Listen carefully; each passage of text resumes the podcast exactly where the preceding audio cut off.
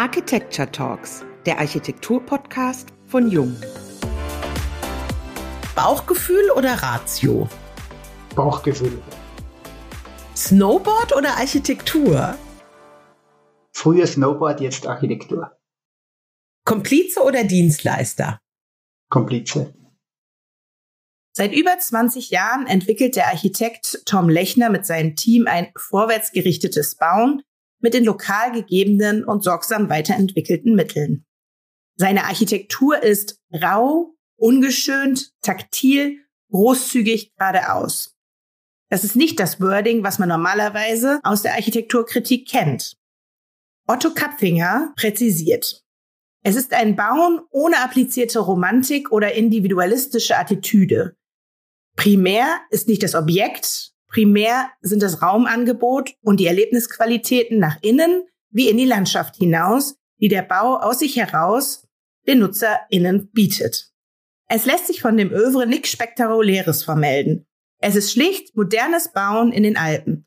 Ohne Romantik, ohne Utopismus, mit heutigen Mitteln und Ansprüchen, ökologisch bewusst, präzise für den Ort gemacht und zugleich mit viel Allgemeingültigkeit, bodenständig und weltoffen. Nicht mehr, aber auch nicht weniger. Wir, Nicole Heppner und Diane Slavic, sind genauso neugierig wie unsere Zuhörer und freuen uns auf die Zeit mit Tom Lechner in unserem Podcast. Auch von meiner Seite ein herzliches Willkommen beim heutigen Jungen Architecture Talks Podcast. Schön, dass du heute bei uns bist, Tom. Ja, vielen Dank für die Einladung. Sehr gerne. In unseren drei Eingangsfragen ist es schon durchgeklungen. Du hast der Architektur den Vorzug vor der Snowboard-Karriere gegeben. Was hat damals den Ausschlag dafür gegeben? Ja, wahrscheinlich sehr pragmatischen. Das Snowboard war meine Jugendleidenschaft und irgendwann kommt man dann über das Groß- und Älterwerden ein bisschen mehr zur Vernunft und, und will was Bodenständigeres machen.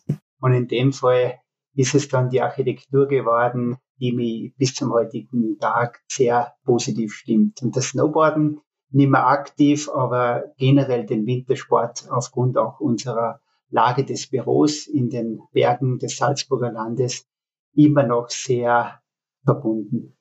Was hat dich denn zur Architektur gebracht, wenn ich fragen darf? Umstände. Umstände, die man im Nachhinein gar nicht so richtig fassen kann. Wenn ich es kurz erzählen darf, dann war meinen Eltern ein Medizinstudium zu lange. Ich wollte Zahnarzt werden und das konnten wir uns nicht leisten. So ist es zumindest mir kommuniziert worden. Dann habe ich mir gedacht, ja, dann suche ich mal was, wo man nicht so lange studiert und habe meinen Eltern damals mal aber nicht verraten, dass in den 90er Jahren in Graz 18 Semester die Durchschnittsstudiumdauer war. Das heißt, das Medizinstudium wäre viel kürzer gewesen. Aber nicht, weil Architektur so kompliziert oder schwer ist, sondern weil man einfach in diesem Studium so praxisbezogen und nahe arbeiten kann, was auch ich während dem Studium gemacht habe. Und so ist es dann die Architektur geworden. Und ich bin über diese Umwege so unglaublich dankbar, weil das ist wirklich das, was bei mir innen einfach schlummert. Du hast ja gerade schon erwähnt, du hast dein Architekturstudium in Graz gemacht und danach gab es einen Umweg nach Berlin, bevor du dein Büro gegründet hast in Altenmarkt im Pongau. Die Zuhörer kennen das vielleicht noch als Winterregion. Das ist ein ganz, ganz kleiner Ort mit 3700 Einwohnern. Du bist also von der Großstadt aufs Land. Wie ist denn dir das dabei ergangen? Im Prinzip sehr gut, weil die Entscheidung eine sehr emotionale war, einfach wieder zurück in meine Heimat, in die vertraute Gegend, in das soziale Umfeld. Der Ausflug nach Berlin war natürlich geprägt, dem Drang ausbrechen zu wollen, den Konventionen, die man einfach zu Hause mitbekommen hat und vor allen Dingen mit dem Fokus Architektur im Urbanen umzusetzen. Mir wurde relativ schnell bewusst, dass das urbane Umfeld für mich persönlich nicht der Ort ist, in dem ich langfristig auch glücklich werde. Da ist wahrscheinlich wieder der Bezug zur Natur generell, aber auch zu den Bergen, zum Snowboarden und, und, und.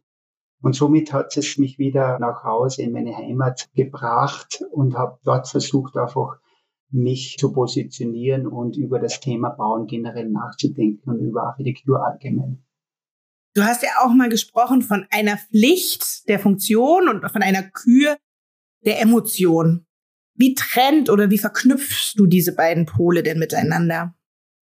Ja, über mittlerweile jetzt 20 Jahren über 20 Jahren Berufserfahrung wurde mir klar, dass einfach die Architektur bis zu einem gewissen Grad ein Pflichtprogramm ist oder auch vielleicht sogar Dienstleistung und das möchte ich gar nicht abwerten.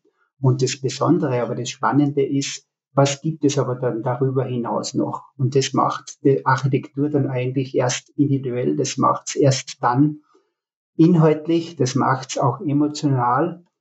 Und insofern versuchen wir jedes Projekt genau in diesem Spannungsfeld zu durchleuchten und zu bearbeiten. Licht und Kür. Was ist die Aufgabe? Was sind die Rahmenbedingungen? Und was ist das Besondere, das wir als Büro im Kollektiv für diese Aufgabe entwickeln und herausfinden können?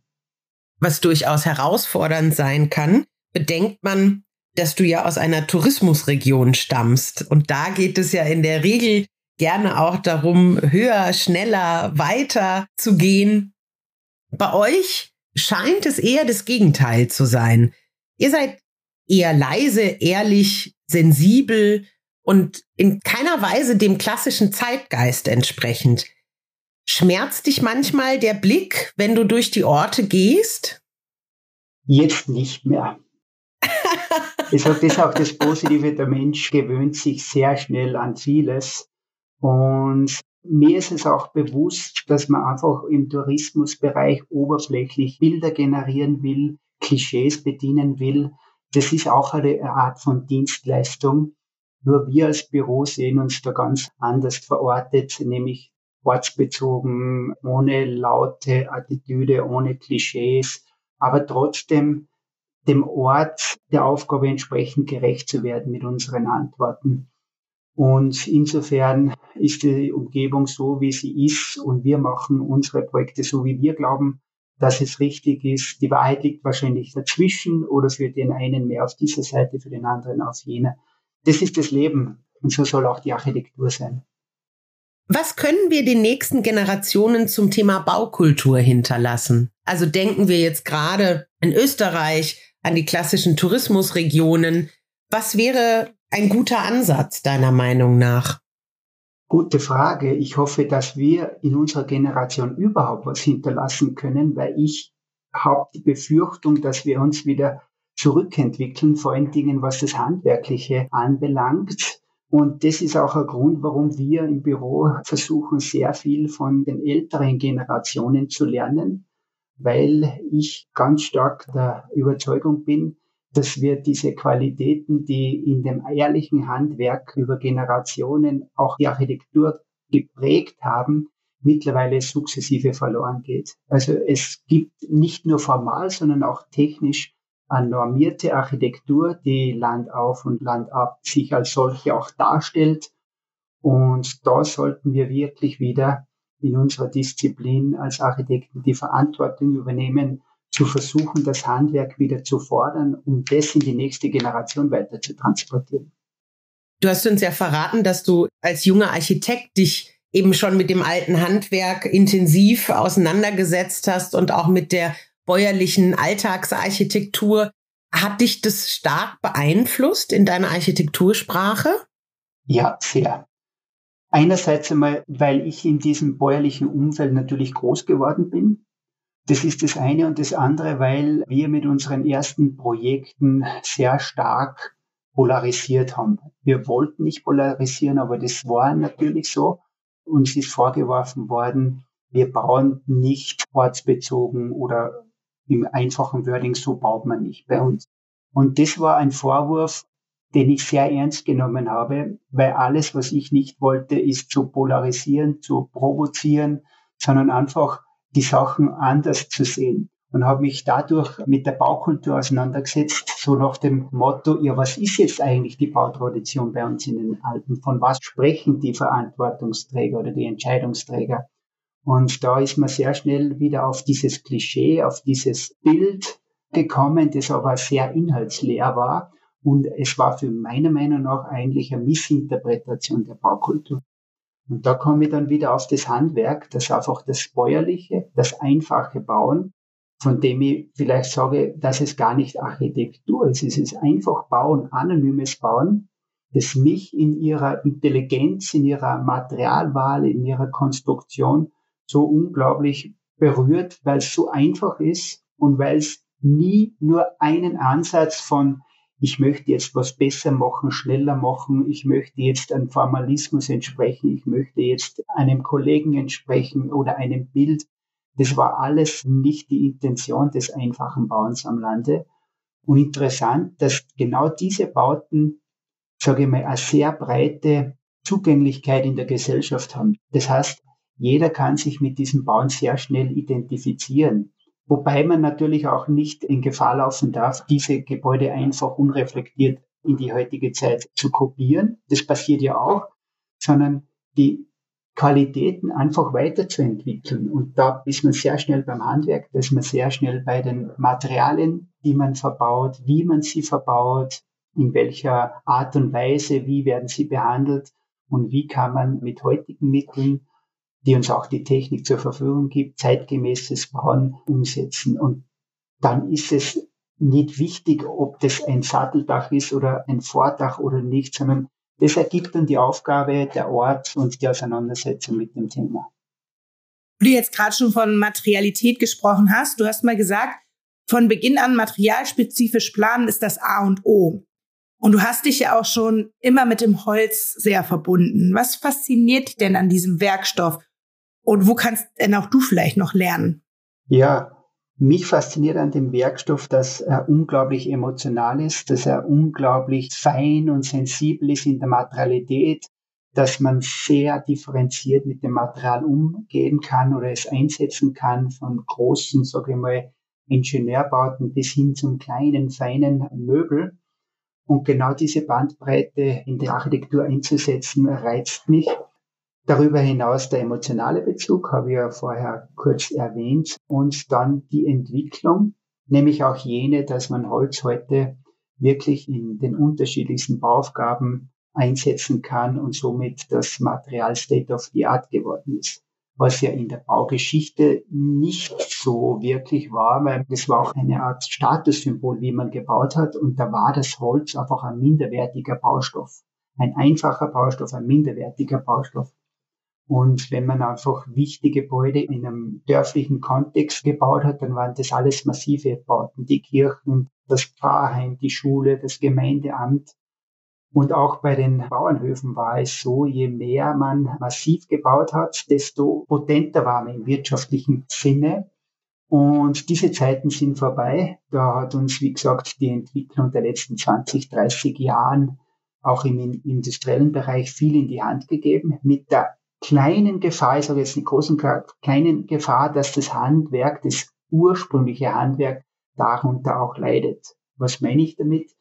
Die Industrie bietet uns Architekten unglaublich intelligente Produkte, aber das klassische Handwerk des Zimmermeisters wird meistens dann reduziert nur mehr auf ein Zusammenbauen der von der Industrie vorgefertigten Produkte. Und damit geht eigentlich ein bisschen was an urtümlichen Handwerk verloren.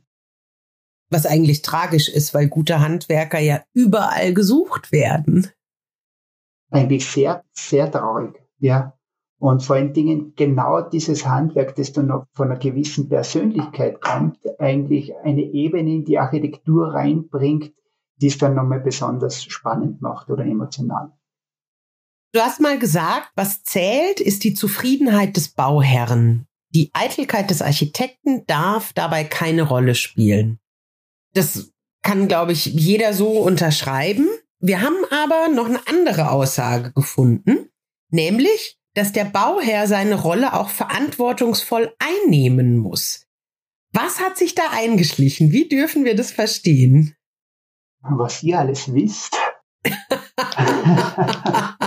Wir haben uns gut vorbereitet. Wunderbar, wunderbar. ist immer die Frage, in welchem Kontext diese Sachen kommuniziert wurden. Aber was meine ich damit? Also die Aufgabe des Bauherrn und diese Aufgabe auch wahrzunehmen und nicht nur im Sinne einer Bestellerqualität zu definieren, was möchte ich auch, sondern auch sich emotional auf einen Prozess, auf einen Austausch mit uns Architekten einzulassen. Das ist für uns ganz, ganz wichtig, weil nur dann kann Architektur in der individuellen Auseinandersetzung mit der jeweiligen Aufgabe und dem Bauherrn das hohe Potenzial ausspielen. weil sonst ist man irgendwann relativ schnell im Normierten, in der Dienstleistung und dann kennen wir auch die Bereiche von Architektur, wo einfach vorgefertigte Konzepte kopiert werden im Sinne von Fertigteilhäusern etc., was ja auch durchaus legitim ist. Aber das Potenzial, individuell mit einem Auftraggeber oder umgekehrt ein Auftraggeber mit einem Architekten, mit einem Architekturbüro arbeiten zu können, das wäre eigentlich die Basis für eine tiefe inhaltliche Auseinandersetzung mit den unterschiedlichen Themen. Du hast gerade die tiefe inhaltliche Auseinandersetzung angesprochen. Ich hätte da noch ein anderes Thema, auf das ich gerne kurz eingehen würde. Wir haben von einem Manifest gegen den Vollwärmeschutz, WDVS und Kunststofffenster gelesen. Was hat es damit auf sich? Ja, das ist in letzter Konsequenz genau das, wo sich die Architektur hin entwickelt oder die Baukultur, nämlich in ein normiertes, billiges Bauen, wo einfach die Nachhaltigkeit hintansteht. Und wenn wir uns bewusst werden, dass alles, was gebaut wird, unser Umfeld prägt, dann wünsche ich mir halt, dass der Vollwärmeschutz und die Kunststofffenster hintanstehen. Wobei mir natürlich bewusst ist, dass bei vielen Bauaufgaben natürlich der wirtschaftliche Rahmen ein sehr ein enger ist.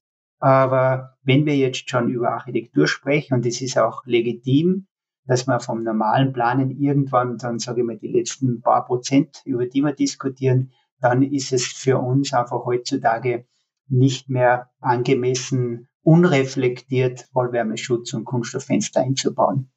Das ist einfach unsere Haltung. Wir wissen ja auch nicht, wie wir sie irgendwann entsorgen sollen. Ganz ne? genau. Ganz genau. Du hast mal in einem früheren Interview gesagt, dass du vom Mädchen für alles im Laufe der Jahre einen Rollenwechsel zum Manager, Mediator, Psychologen und Organisator gemacht hast. Bleibst dabei oder ist irgendwas Neues noch dazugekommen? Bah, ja, das ist halt so. Ich bin mit einer kleinen Bürostruktur groß geworden und somit haben sie auch die Aufgabenbereiche diesbezüglich verändert. Aber was neben der Architektur einfach nur dazugekommen ist, ist, dass wir in der tiefen Auseinandersetzung mit den Bauherrinnen und Bauherren, mit den Mitarbeiterinnen, mit den Handwerkern sehr schnell auch im menschlichen Bereich sind und das für mich in den letzten Jahren ganz, ganz wesentlich geworden ist, dass die Chemie, wenn man so nennen will, zwischen jenen, die an einem Projekt arbeiten, gut sein sollte. Das heißt, man sollte sie riechen können, man sollte eine gewisse Wertschätzung zueinander haben und mit Respekt gewisse Sachen auch gemeinsam entwickeln, weil ich bin der vollen Überzeugung, dass man genau diese Energie, die man im Vorfeld in einem Team hat, dass man die auch dann in den Projekten wieder spürt. Und somit ist einfach meine Position vom Architekten, der einfach ein paar Ideen kreiert, ein paar Skizzen macht, dann jene, wie du Nicole erwähnt hast, vom Mediator bis hin zum Organisator etc. Aber das, glaube ich, ist ganz normal und das kennen viele meiner Kolleginnen und Kollegen. Es führt uns wunderbar auf unser nächstes Thema. Du hast mal gesagt, wir sind verantwortlich für das, was wir tun und für das, was wir nicht tun. Kommen wir zu einem ungewöhnlichen Punkt auf deiner Webseite, den Reiter zur Initiative Ökonomie der Menschlichkeit. Was verbirgt sich dahinter?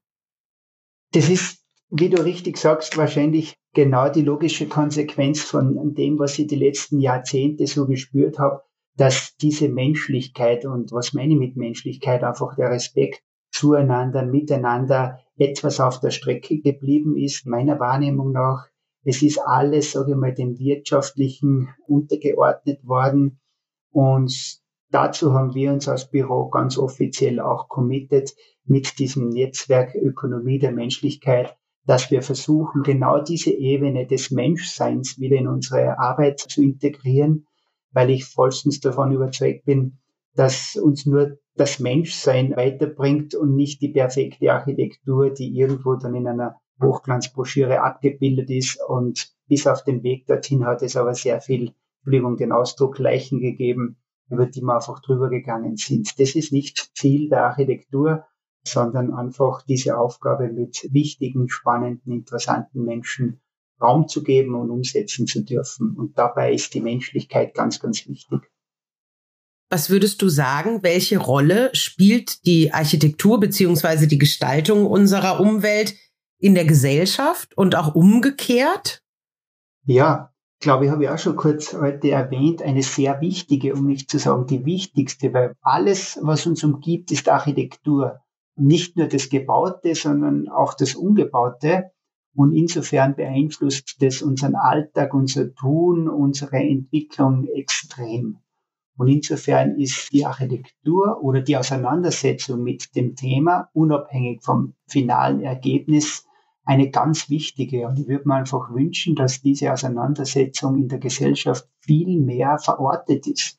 Da kann man in, in Richtung Ausbildung gehen, dass, sage ich mal, Baukultur oder einfach Schönheit im übergeordneten Sinne auch durchaus gelehrt werden sollte, empfinden etc.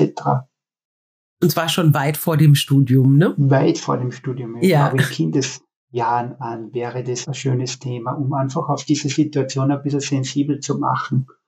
Und das ist aber nicht so zu verstehen, dass es irgendwann dann so eine Gestaltung gibt, die uns alle glücklich macht. Überhaupt nicht. Auch da gibt es unglaublich unterschiedliche Zugänge und Wege und Ergebnisse. Und das wäre eigentlich wieder dann die Interpretation der Vielfalt im Leben generell.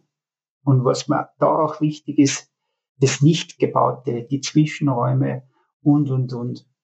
Und wenn ich mal gesagt habe, wir sind verantwortlich auch das, was wir nicht tun, dann glaube ich, dass wir die letzten zehn Jahre auch im Sinne der Baukultur eine Entwicklung eingenommen haben, von der wir heute lernen könnten. Nämlich in der Richtung, was haben wir verabsäumt, was ist gut gelaufen, was ist nicht gut gelaufen.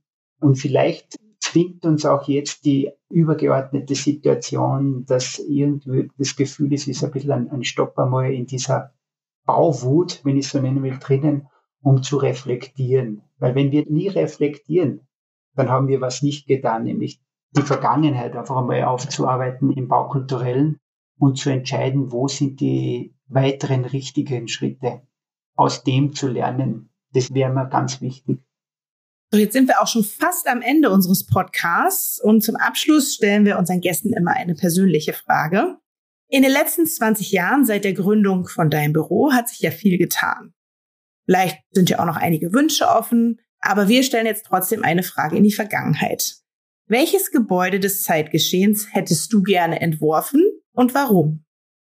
Kein bestimmtes, weil ich glaube, jede Aufgabe egal ob es, sage ich mal, in der Baukultur ein wichtiges ist oder ob es ganz ein anonymes Bauwerk ist, benötigt eine intensive Auseinandersetzung. Und es wäre falsch zu sagen, es gibt minderwertige Bauaufgaben, mit denen man sich nicht intensiv genug auseinandersetzt. Und insofern bin ich dankbar für jene Projekte, die wir umsetzen dürften und weine keinem nach, dass unser Büro nicht entwickeln durfte, auch in der Geschichte nicht. So ganz aus dieser Historienfrage lasse ich dich jetzt aber nicht raus. Ich formuliere sie ein bisschen um. Mit welcher Person des Zeitgeschehens würdest du gerne einen Tag tauschen? Ich schätze den Kollegen Peter Zumthor sehr, seine Haltung auch in Bezug zum Handwerk und es wäre mal interessant, nicht mit ihm zu tauschen, sondern mit ihm einen Tag zu verbringen. Das wünschen sich, glaube ich, ganz viele unserer Zuhörer und Zuhörerinnen. Das ist ein wunderschönes Schlusswort gewesen. Vielen Dank für deine Zeit, für dieses inspirierende, besinnliche Gespräch. Wir sagen Tschüss, bis zur nächsten Folge der Jung Architecture Talks, dem Architektur-Podcast von Jung.